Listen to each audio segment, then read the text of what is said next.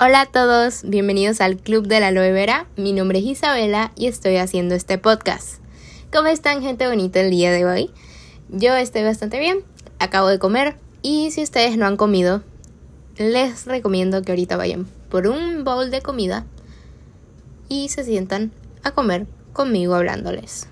El día de hoy venimos con un tema del cual quería hablar desde hace un tiempo y le pregunté a unas amigas, tipo, de qué querían que hablara en el tema de esta semana. Y dos de ellas coincidieron en hablar acerca de la cuarentena, tipo, mi experiencia con la cuarentena y la salud mental en la cuarentena. Entonces dije, vamos a hacerlo. Y la razón por la que tenía tantas ganas de hacerlo es que el lunes, em, no, fue el martes. El martes me vi Frozen y, o sea, toda la primera escena de ¿Quieres armar un muñeco es literalmente súper relacionado con la cuarentena. O por lo menos ahora lo relaciono así. Porque es como... Ana antes vivía una vida normal con su hermana y ahora literalmente no la ha visto como en años. No le quiere ni siquiera abrir la puerta. Y es como, es lo mismo para mí. Pero no es, o sea, no es de la misma manera. Porque también, esto es algo bastante tonto de la película, que no entiendo. ¿Por qué si Elsa era lo peligroso del castillo, tipo, ¿por qué a Ana también la encerraron? Literalmente no lo entiendo. Pudieron haber pretendido de que tenían solamente una hija y hubiera estado bien, pero no, decidieron poner a Ana como en el mismo castigo que tuvo Elsa literalmente ambas las encerraron. Y es como, ¿qué tipo de padres son? Pero bueno, el tema es que Ana terminó estando como en una cuarentena de 16 años. Vamos a decir que son 10 años. Pero el tema es que estuvo en una cuarentena y siempre le preguntaba a su hermana, ¿quieres hacer un muñeco de nieve? Y ella siempre le decía que no, porque, bueno, ya conocemos la película. Pero siento que me puse bastante filosófica viendo la película y es como, Crear un muñeco de nieve es una metáfora para Ana para devolver la relación de ella y su hermana a un estado normal. Y siento que todos nosotros, ahorita mismo en la cuarentena, podemos relacionarlo con que todos queremos algo normal ahorita mismo, en tiempos anormales. ¿Quién iba a decir hace un año que yo ahorita mismo estuviera en, o sea, yo hace un año, exactamente 2020, febrero de 2020, eh, estuve en un curso de modelaje con unas amigas increíbles que hice ahí y ahorita mismo literalmente estoy encerrada en una cuarentena. ¿Cómo? ¿Quién me iba a decir que eso iba a pasar? No lo sé.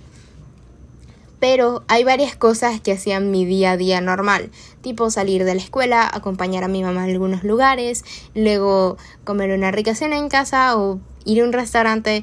Ahora ahora no puedo hacer eso. O sea, hay varias cosas que se pueden hacer, pero no de la misma manera. Entonces, siento que todos ahorita mismo en la cuarentena buscamos algo que nos haga sentir normal. Y por lo menos para mí siempre ha sido ver películas o ir al cine algo que me hace sentir normal, que me da confort y me hace sentir bien. Entonces, para mí era ir al cine, sinceramente, no importa si ahorita mismo me toca ir a un cine con un bebé llorando o un señor echándose pedos. Eh, literalmente extraño ese sentimiento de ir a una sala llena de gente. La última vez que fui a un cine tan lleno, bueno, yo no voy demasiado a los estrenos, así que por esa razón nunca he ido a un estreno que esté tan lleno, pero fui al estreno de Cats. Que por cierto, eh, Cats estuvo muy buena. A mí me gustó la música. No sé si habrán visto el musical original, pero el musical original es muy bueno. En fin, em, fui a ver Cats. Fui... ¿Qué eso? Era un horror. Toda la gente allí eran como señores de 50 años que probablemente sí se hubieran visto el, el verdadero show de Cats en Broadway o algo así. Todos tenían canas. Y yo allí con mi prima y mi hermano, tipo, hola, éramos como de las pocas personas jóvenes. Creo que habían otros niños, pero no lo sé. Pobrecitos, quedaron traumados. Pero de lo que hablo es que, o sea, sinceramente no era como que siempre iba al cine con un montón de gente tipo a mi lado, nunca iba a salas llenas. Pero extraño ese sentimiento. literalmente, una de mis anécdotas favoritas es contar cuando fui a ver a 5 metros de ti. Creo que era esa. No me acuerdo cómo se llama. A 2 metros de ti. Eso mismo. Y es una película de romance. Si no se la han visto, la verdad estaba bien buena. Y me gustó bastante verla. Pero literalmente había un montón de gente. Dios mío. Era un montón de gente y me acuerdo de que nada más quedaban dos boletos y los agarré para mí y para mi prima y me acuerdo de que quedaban como que bastante separados. Entonces a mí me tocó sentarme en medio de dos parejas que fueron a ver la película y era como que incómodo porque me tocó al lado de ambos. O sea eran dos parejitas al lado mío y era súper incómodo pero si pudiera volverlo a vivir lo haría Ahorita mismo que estoy en una cuarentena y no puedo salir a un cine, sí lo haría. Aunque me toque ir al lado de la pareja más tóxica del mundo, literalmente, esos pelados andaban peleando toda la película. Horrible. Pero sinceramente sí lo haría. Me hace sentir más normal. Entonces, que digamos ahora ver películas por Zoom con mis amigos o usar Netflix Party, eso no sé. como que no era algo que yo esperaba en esta cuarentena. Entonces, si ustedes tienen algo que los haga sentir normal, les dé como les haga sentir bien, no sé, pídanlo, como Ana, pobrecita. Quiero hacer un muñeco de nieve y, y la pinche esa tipo, no. ¿Qué te costaba, hermana? En fin, en pobrecita Ana nunca llegó a sentirse normal. Pero bueno, siento que también algo que vi en el montaje, como en el video musical, por así decirlo, de la parte esa, en la que Ana literalmente se pone a hablar con las pinturas y se pone a, esperar en el reloj. Es como todos los días son lo mismo, no sé ni siquiera qué hacer. Y lo mismo me había pasado como al principio de la cuarentena, porque sí, me da como que, Dios mío, no sé qué hacer con mi vida. Y luego de eso llegó la escuela online y yo tipo, rayos, porque antes no sabía qué hacer y ahora tengo que hacer algo y es como, no me agrada. En fin, el tema es que siento que cuando estuve en la escuela, como que todos los días se sentían como los mismos y intentaba romper la rutina. Y a mí en lo personal me gustan las rutinas, me gusta como que tener algo ya listo que hacer, porque así no me estreso porque hacer en el día, pero se sentía bastante raro. O sea, era como que si viviera en una simulación, en una simulación. Ah, qué palabra más rara. Simulación. O que viviera en una muy, muy pesada broma de David Dobrik. Creo que así se pronuncia su nombre. Anyways. Em, siento que Ana también tuvo que afrontar la realidad que su hermana no quería nada que ver con ella. Y eso fue como 10 años después de todo ese... ¿Quieres hacer un muñeco? No. ¿Quieres hacer un muñeco? No. Siento que después de todo eso tuvo que afrontar la realidad y nosotros también deberíamos hacerlo. Y para mí, como para agosto, fue que afronté que estábamos en una cuarentena. Porque antes que eso yo estaba tipo, la, la, la, la, la, estoy en mi casa. Pero, o sea, como que en agosto fue como, Isabela, literalmente eso es real. Así que salte de tu burbuja de que algún día vas a despertar y van a haber noticias de que ya hay una vacuna y en una semana vas a estar fuera de esto. No pasa. Y eso fue como en agosto del año pasado. Y me, me cambió bastante mi perspectiva acerca de la cuarentena. Y por ese tiempo me dije a mí misma, bueno Isabela, te tienes que adaptar, sí o sí. Y me quité Snapchat, porque Snapchat es una pérdida de tiempo. Em, si ustedes tienen Snapchat y lo disfrutan, no hate, pero para mí era una pérdida de tiempo, como que responder streaks todos los días. Era cansado. Sinceramente, no sé cómo lo hacen. Y la gente que tiene como 100 streaks, qué locura. En fin. Bien por ustedes que tienen amigos. Anyways. Em, siento que ese golpe de realidad que estábamos en una cuarentena fue tan fuerte que yo estuve como tres días seguidos ahí, tipo, no sé qué hacer con mi vida. Pero, pues bueno, siento que todo el mundo se ha sentido así en toda la cuarentena, tipo, algún momento por lo menos. Y es como, ok, Eh, sí, estamos en una cuarentena, pero calma. Entonces, como que ya afrontar esta realidad de estar en una cuarentena es demasiado duro, pero más bien pensar en las otras personas que están ahorita mismo en una cuarentena y no le están pasando bien.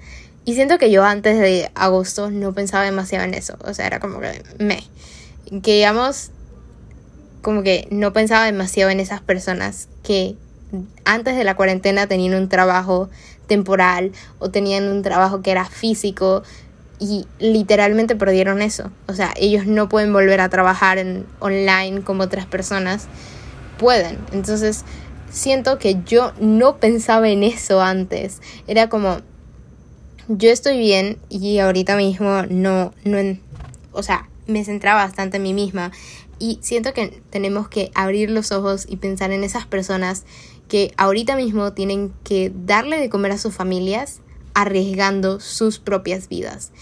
Todas esas cajeras que están en Romero o en El Rey em, literalmente están arriesgando sus vidas para darles un servicio a ustedes y darles comida a sus familias. Entonces siento que ignoramos esa parte de la cuarentena y más si están en un lugar privilegiado en el cual sus padres o ustedes pueden trabajar desde casa y olvidamos que hay gente que vive una realidad tan triste de que literalmente no, no pueden dejar eso, porque si dejan de hacer eso, dejan de vivir, dejan de comer, dejan todas las necesidades básicas para vivir. Entonces, si tienen la oportunidad, den a la caridad, please. Em, yo, que digamos, de mi plata de mi cumpleaños di para la gente damnificada por el derrumbe. Ajá, no sé si se dice así. Si se dice así, ¿no? Bueno, el tema es que den, recuerden que la cuarentena no solamente les afecta a ustedes mentalmente, sino que también afecta a otras personas. Y cuando yo me di cuenta de eso, me abrí los ojos y me hizo pensar, Isabela, tus problemas primermundistas están bien feos. Pero bueno, igualmente no hay que como que desvalidar sus sentimientos, o por lo menos eso dicen los terapistas, pero ajá. De las personas con las que antes compartía en la cuarentena, siento que con la mitad de ellos ya no me hablo. Y es como, ¿qué pasó aquí? Porque en febrero del año pasado yo era amigues de toda esta gente. Y a día de hoy es como, ¿en serio me vas a hablar? O sea, y es tan loco pensar en cómo personas tan cercanas a mí ahorita mismo son de las personas de las cuales menos quiero escuchar. Es. Es como. Conozco, conozco a más personas ahora en la cuarentena porque hice un montón de mutuas en Twitter que deben de estar escuchando esto. Los quiero mucho. Y me he conocido también a mí misma, pero también he conocido a gente que pensaba que conocía antes de la cuarentena y a día de hoy me parecen la cosa más detestable del mundo. Ok, esas son palabras muy fuertes, pero es como... Hay mucha gente con la cual me dejé de hablar, dejé de seguirlos, de los bloqueé. Hay un montón, la lista. O sea, que digamos, em, como al inicio de la cuarentena, en Snapchat me agregaban un poco de gente. Entonces yo los agregaba de vuelta porque, porque sí, no, no tengo razón. Simplemente los agregaba de vuelta y a veces me hablaban. Y que digamos uno de ellos me habló y hablamos como por meses y yo estaba, voy a decirlo, estaba bien, o sea, estaba de rodillas ese tipo.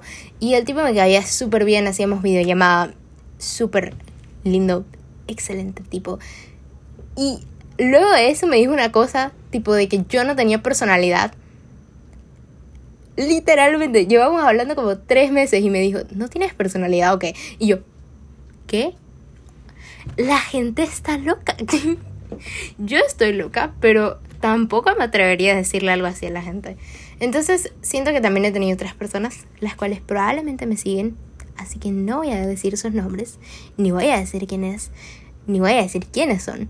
Pero em, he bloqueado a bastante gente, literalmente. O sea, me acuerdo que como para marzo del año pasado hablé acerca de Black Lives Matter y como dos personas me chatearon tipo, Isabela, no tienes que hacer algo tan grande de esto. Eso le está pasando a los gringos, no a ti. Y yo tipo, ¿qué? No, eso está mal. O sea, siento que tengo una plataforma bastante chiquita, nada más tengo como 400 seguidores.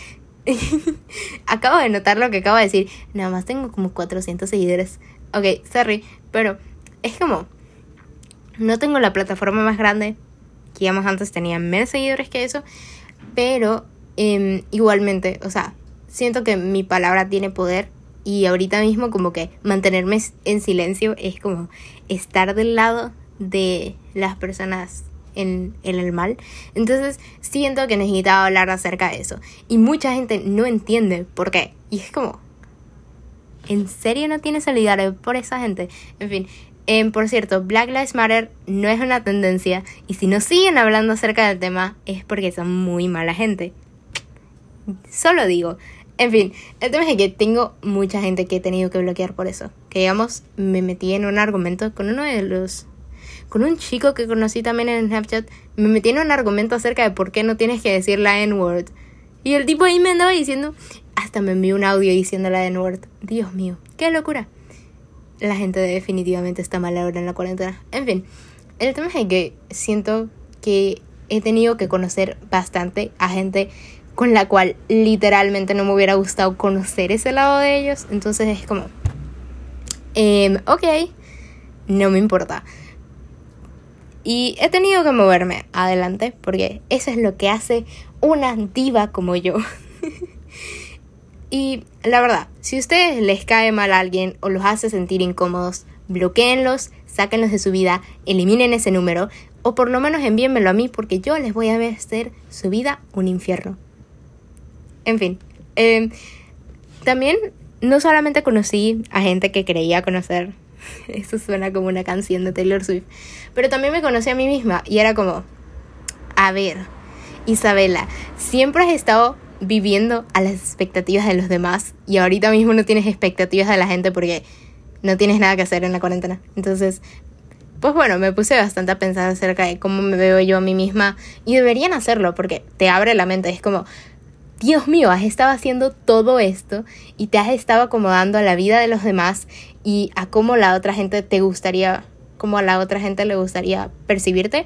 Y es como, ahorita mismo no me importa si no te agrado como yo soy, no voy a estar siendo una pleaser.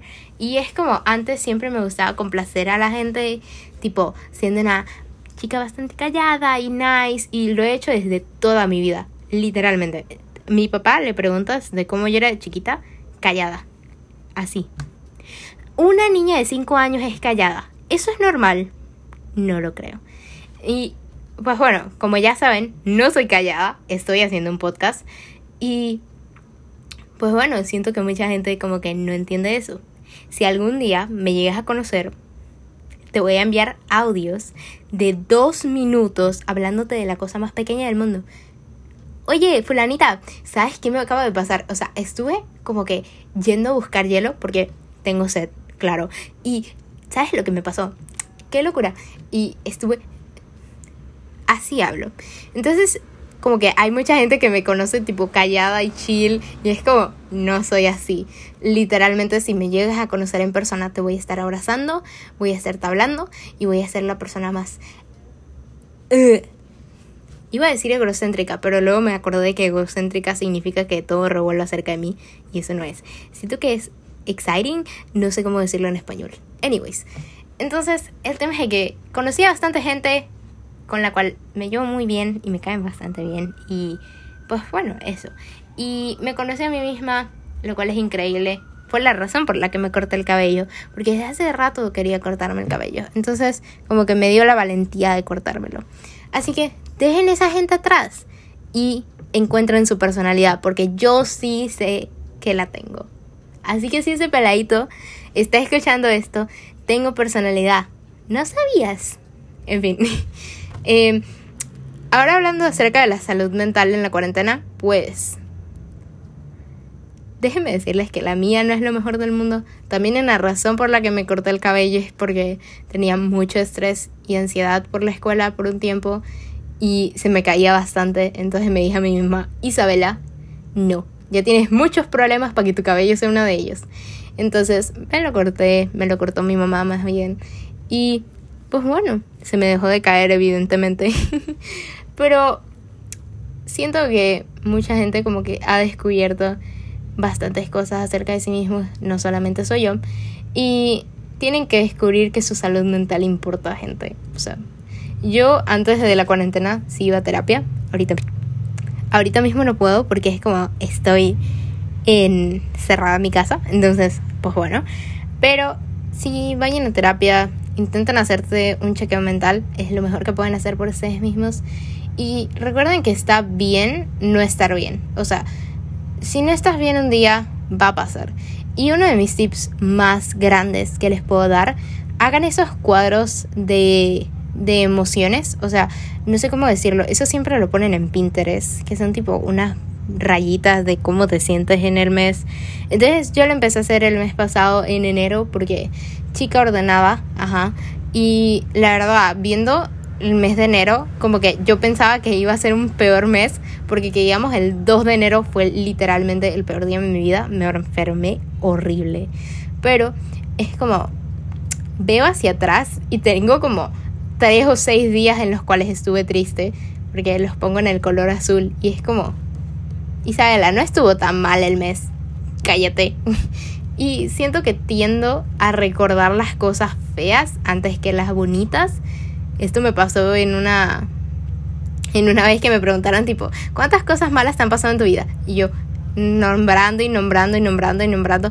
Y entonces tipo, ¿qué cosas buenas te han pasado en tu vida? Y yo fue bastante difícil de recordar. Entonces, recuerdan las cosas buenas de la vida. Si algún día no se sienten bien, ok, el día siguiente va a ser mejor.